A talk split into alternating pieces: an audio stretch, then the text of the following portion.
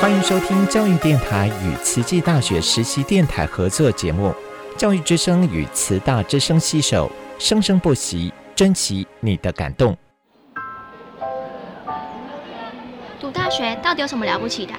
就多一张文凭啊！多一张文凭，出去也不一定有工作啊。哪有？我觉得很好玩的，还可以交许多朋友，还可以学到。一八三七年，热力学大师焦耳问他的老师道尔顿：“受教育的目的是什么呢？”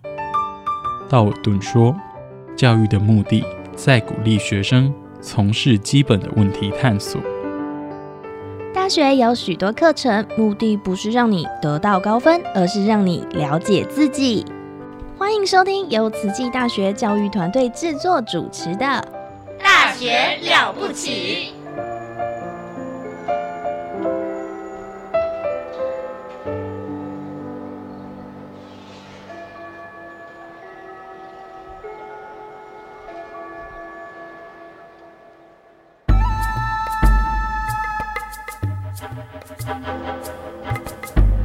大学之道，守谦之道。十年树木，百年树人，传道授业，济世爱人，热情永不退。邀你空中来相会。您现在收听的是优质好节目《大学之道》。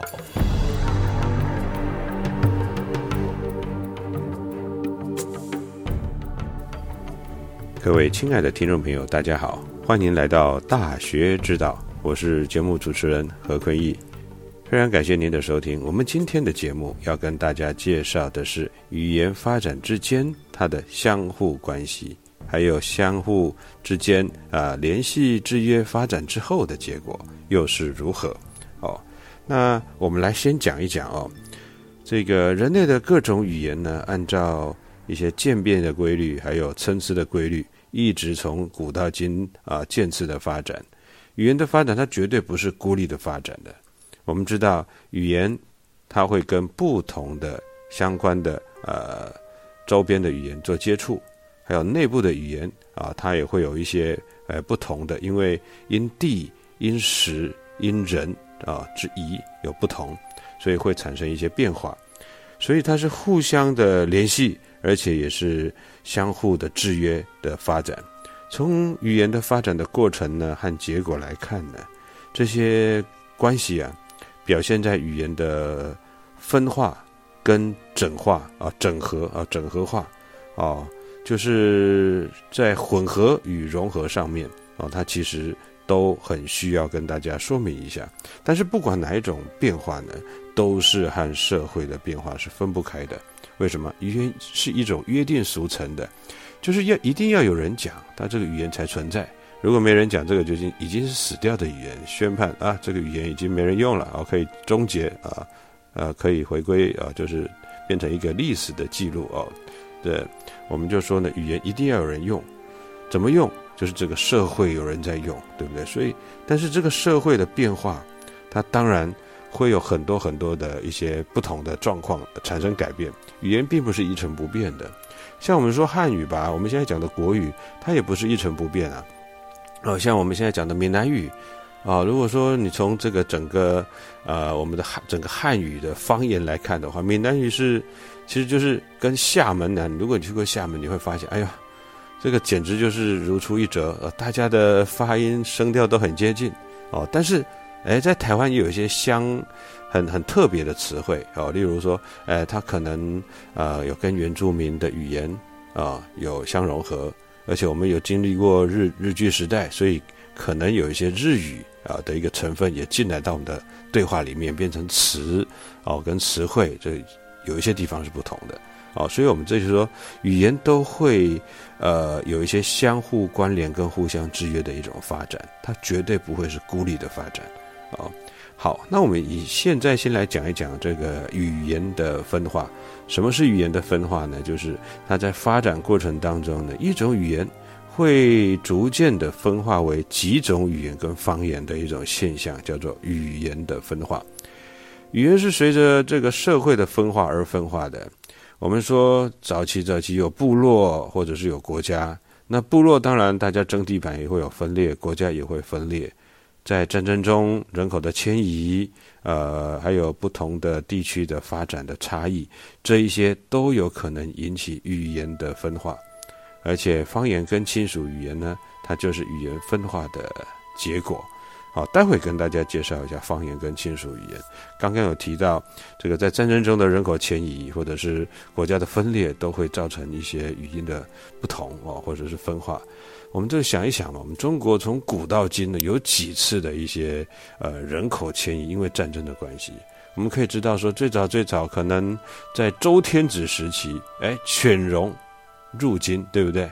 哦，当时是号金，所以呢，哇，周天周幽王还是被掳走了。当时有很多的贵族一直往东跑啊，对不对？哦，所以这也是一次。哦，然后呢，我们可以知道的这个比较大规模就是，哎，五胡乱华，五胡乱华在那时候晋朝嘛，那这个这个贵族就往南跑，对不对？啊，这是北方的贵族往南往江东跑，五胡乱华。还有呢，蒙古入侵，哦，还有呢，哎，我们说。明朝末年，满清的时候，哎，满清也入关了，对不对？哦，所以这个人呢，因为使用这个语言的，一直往南跑，对不对？我们举第一次吧，这个第一次五胡乱华，好了，中原的这些士族往江东跑，那往江东跑占领的地盘，那原本江东的士族怎么办？他就再只好往南跑了。那第二波，我们说，哎，这个蒙古入侵，哇，这。哎，北方的又到了这个江东，哇，那原本呢，先到后来到江东的，哎，他也也因为这些士族来了，又被赶走了，就又往这个往南跑哦。那原本在这个岭南的呢，就跑到啊这个再往南哦，就可能我们说的这个这个两广一带，哇，那真的是非常非常远。所以有有有我们有人说呢，这个在广东这一带讲的话。跟闽南这一代讲的话，那其实是很纯古的哦，哎，也刚刚好在整个历史演变过程当中，古代的语音里头，哎，它也有入声哦，对不对？所以闽南语、广东话的入声，哎，刚刚好也都有很大的程度的纯古的一个现象的存在，所以我们就从这儿推测呢，其实战争中的人口迁移也会把语言往往不同的地方带啊。那就会造成一些造成一些语言的一些不一样的接触，语言的分化。刚刚提到方言跟亲属语，现在跟各位听众朋友介绍一下什么是方言，什么是亲属语。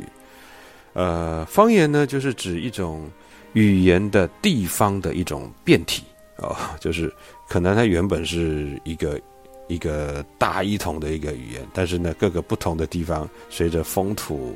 随着这边的人啊，人们跟四周的邻近的这个部落或者是国家民族，哎的一些语音呢，当然会受到一些影响哦。所以，我们说是语言的地方变体。例如，在中国啊，古代的中国北方啊，我们说有北方方言，有吴这个地方哦，吴地的方言；湖南湘方言，江西赣方言。那这个福建呢？闽哦，闽北方言、闽南方言，哦，广东话粤方言、客方言，哇，有这个八大方言，哦，那英语也是可以啊，它可以分为东部、西部、南部、北部、中部，还有苏格兰六个方言区。那美国的英语一般认为是英语的一种方言，那俄罗斯语呢，大致上可以分为北部的跟南部的两个方言区。那其实我们确定某种。语言的方言的区分标准是比较困难的。一般认为，除了考虑这些语言结构的标准之外，还要考虑到整个社会历史文化的标准。呃，是否呃从一个统一的社会里头，哎，慢慢演变出来的？他们有没有共同的标准语言的一个书面形式，或者是有没有共同的一种民主的心理，或者是有没有共同的汇合的方向？哦，方言有三有三个发展的一个一个一个路径，哦，一个是消亡的，啊，还有一种是跟这个共同语长期共存的一个状况，像呃中国有八大方言，刚刚提到的，哦，还有发展成独立的语言，哦，像乌克兰语、白俄罗斯语，它是啊从这个罗斯语里头哎分出来的，它是一个发展成一个独立的语言，哦。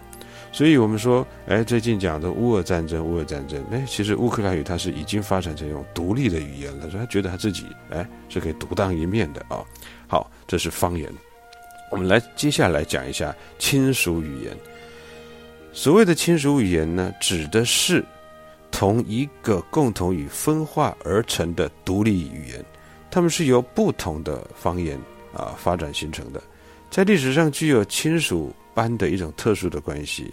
经过历史比较的研究，大致上我们可以把世界的语言分种分成几种语系哦。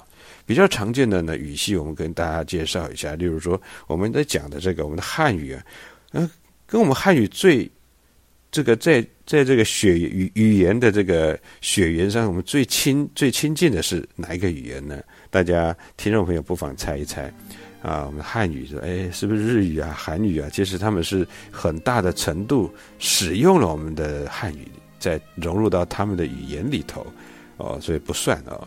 那我们必须要这个很早很早的，它变成是可能在好几千年前哦，哎，它跟我们的语言是可以说是同一个系系列出来的，大家可能都想不到哦，想破想破头都想不到，因为公布答案哦，哎，汉藏语系哦，藏语，青康藏的藏语，这汉语跟藏语，哎，它是一个亲属最亲的啊，他们是一支的啊，我们就是汉藏语系语系啊。那我们说，这个欧洲呢？欧洲的语言，我们说这古希腊罗马语是最早，欧洲最早的啊，最古的古希腊罗马语。哎，那它跟世界上哪一个地方，哎，跟它跟它语系是一比较一致的呢？大家可能会觉得是中东哦。那其实我们来看一下，就是印欧语啊，印欧语同源哦。这个是在英国的学者约翰琼斯他提出来的印印欧语假设，因为他从很多的词汇的对比，发现有这个古印度语跟古古欧洲的这个希希腊罗马语呢，哎，发现有很大的程度的相近，他就做了一个印欧语假设。后来的学者去啊，再从这边研究之后，发现哇，它是印欧语同源，这个印欧语系，汉藏语也是一样。哦，我们的中研院有很多学者就把古藏语跟我们的古汉语，这个是远古时期啊，不是上古啊。啊，他可能那个时代大概是周朝的那个时代的语言现现象拿出来做做比较，他发现哦，原来是汉藏语同源哦，所以叫汉藏语系。那还有呢，除了汉藏语系、印欧语系，还有什么呢？啊，这个比如说，诶，乌拉尔语系，还有阿尔泰语系。阿尔泰语系就是在这个我们的汉汉族语系的这个北方的这一支，可能呢它延伸到了日本、韩国这边都有。还有韩陕语系。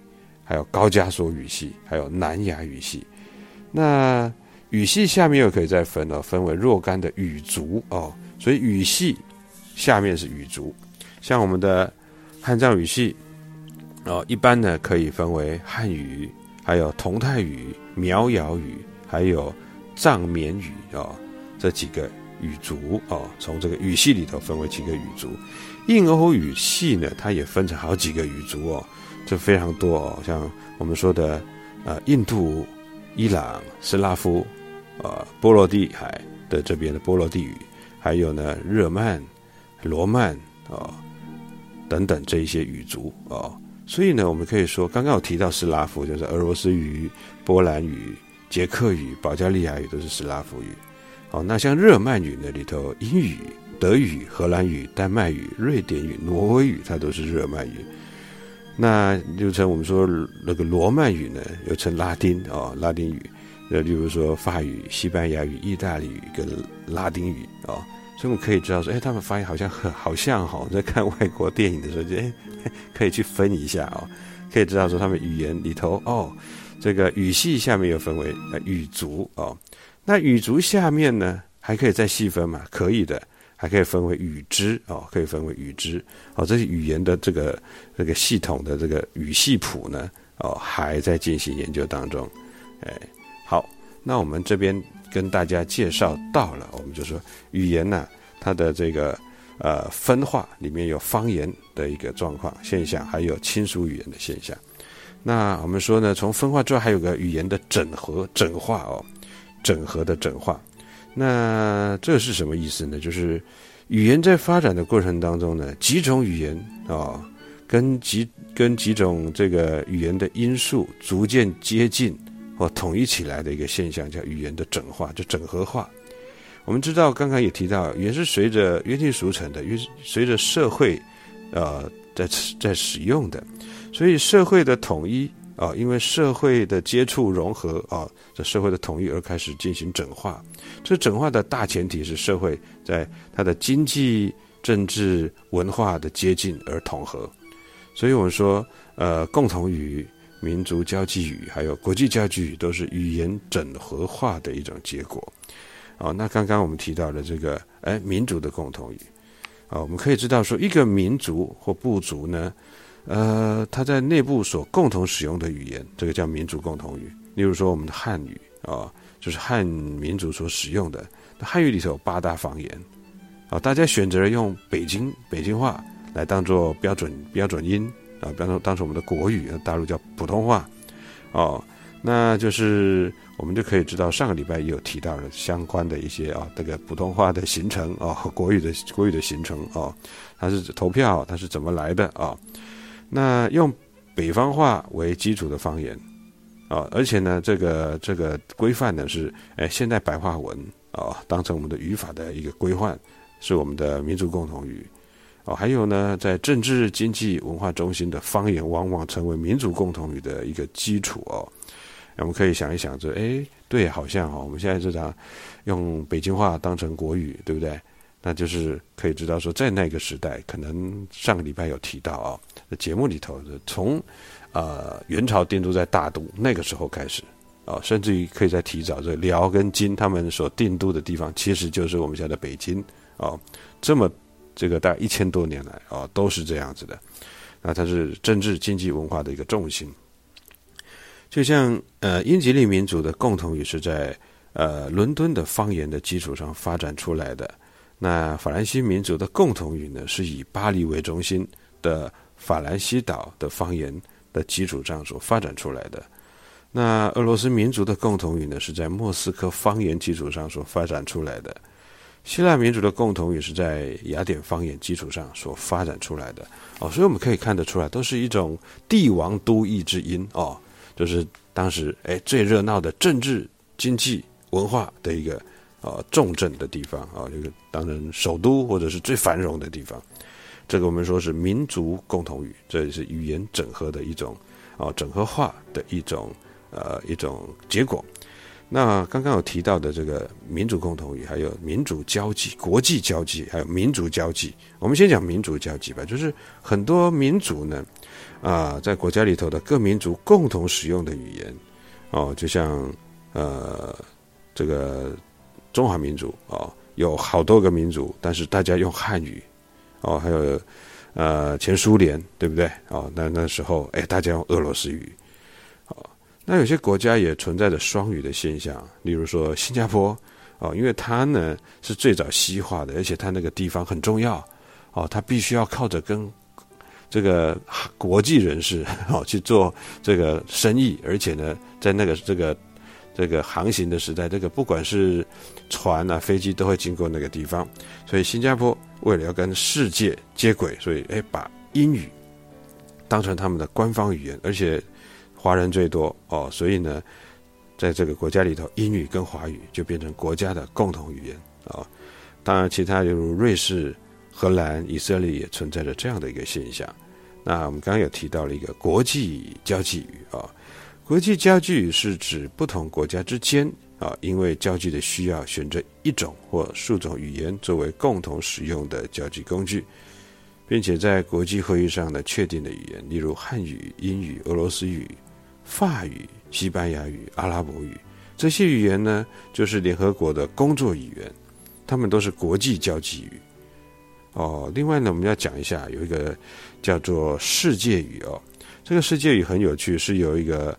波兰的眼科医生，他兼语言学家哦，他是叫做柴门霍夫。他在一八八七年创造出一种人工辅助的一个交际语，它不是一个自然的国际交际语，但是它非常有影响力。它的目的呢，是希望能够啊有一种很容易学啊，非常容易懂，而且它的整个音节规则非常容易，语法规则也很容易啊，就是要取代。啊，大家用母语之外呢，啊，用这个语言来当成国际之间大家可以一起沟通的、以交际的一种语言，啊，那时候是我们要要要知道这个时间。我们说现在我们当然讲说，哦，我们就学英学英语就好了。全世界大家都讲英文啊，哦，第一第一大使用的人，哦，或者是啊学汉语，现在是全世界第二大使用的人口，哦，就是我们要看时代，当时是一八八七年那个时代，哦，那个时代呢，当然是觉得，哎，可以用一个大家都可以用的，哦，一种一种。呃，人工辅助的这种交际语，它其实这个并不是从某一种现实存在的一个语言里头拿出来用，它不是的哦，它是这个研究出来的一套语音的一个系统哦。这我们可以知道呢，柴门霍夫啊，他研究了这个大概十年左右的一个工作哦，他在一八八七年出版了第一本书，这个书名叫做《第一本书》啊，他创造了这个语言的基础啊。他给这个语言呢叫做国际语言哦，国际语言，这个但是我们现在叫它世界语哦，世界语。那这个它其实有个有有三个目的哦，它是在第一本书哦，这本书名叫做第一本书哦，柴门霍夫很有趣啊。他对于自己的世界语有三个主要的目标哦，我们这边跟啊各位听众朋友分享。他说，第一个是要使世界语的学习变得易如反掌，非常容易学习的意思。第二个呢是。使学习世界语的人呢，能够直接应应用于自己对于世界语的认识，跟任何国际的人交流，无论世界语是否被广泛的接受。换句话说，世界语即将成为国际交流的媒介语。哦，在当时他的他的看法，他有三个目标。第三个目标呢，他是要克服，哦，要寻找克服人类自然不屑一顾的方法。哦，还有呢，能够尽快的。哦，鼓励全球人民学习跟使用世界语，并不是在绝望的时候再开始学。哦，这是他三个主要的目标。总之呢，他的世界语的定位是国际辅助语言，它不是来代替世界上任何已经存在的语言的。哦，它不是要要取代谁，啊，它是要创造一种好学、呃易懂的一种普世的第二语言，也帮助帮助世界和平的，帮助世界各地的人能够来了解。别人的文化，能够了解世界的一个脉动哦，它是一个这样的期许。当然了，那个时代跟现代不一样哦。那我们现在呢，根据统计呢，就是啊，今天的这个节目呢，呃，我们大概跟大家介绍到这边，语言的发展跟相互关系，还有呢这些结果啊，我们可以知道哇，这里面有语言的分化，还有。语言的整合化，还有语言的混合，还有语言的融合，这四个部分，希望大家喜欢今天的节目啊！我们大学之道，下个礼拜空中再相会，非常欢迎各位听众朋友的收听，我是主持人何坤义，拜拜。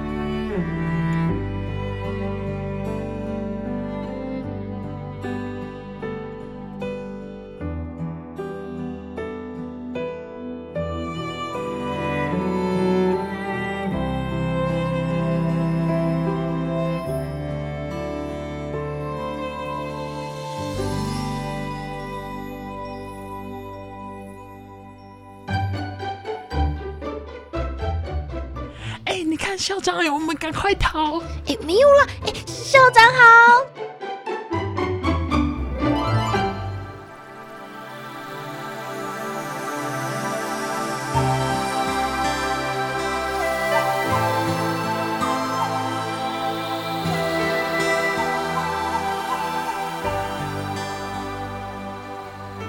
大家好，我是慈济大学校长刘怡君，欢迎大家。来到校长聊天室。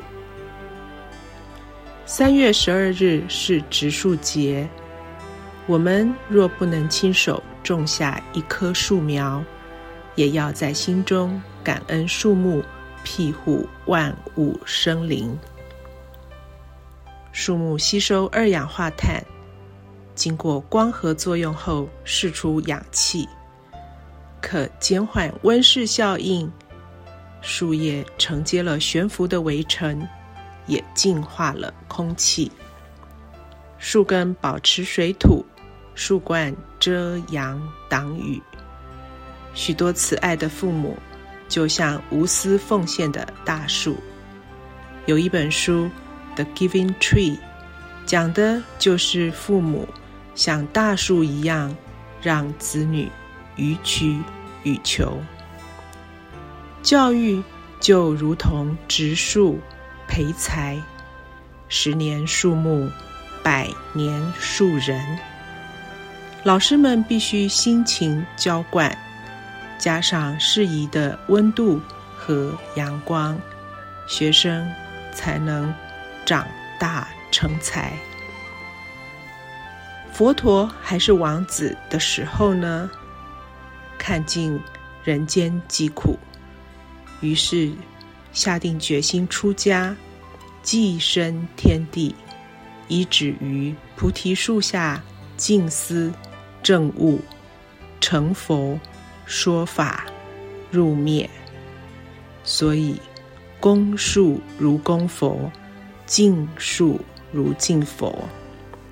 台湾的长辈也常会提醒我们：食果子要拜树头，假归祭拜求桃。意思就是常怀感恩之心，并常行感恩之礼。常怀感恩之心者，才能够坚功自持；常行感恩之礼者，能布施美善。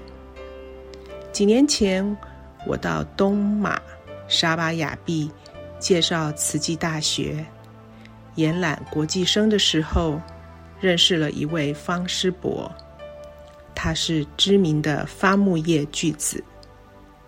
他回想起第一次见到上人，他泪流满面，身心忏悔，向上人表示希望能投入国际赈灾，为众生多多付出，以消弭罪业。他告诉我，上人只是轻轻地说，请他回东马，用心做环保。这位方师伯。不但回去认真做环保，同时开设了一家素食餐馆，食物清淡可口，广结好缘。供佛义工绝术，乃佛之所依。尽数如尽其人，如不忍伐意。祝福大家。留给我们的孩子一个干净的地球，留给我们的孩子一条清澈的河流。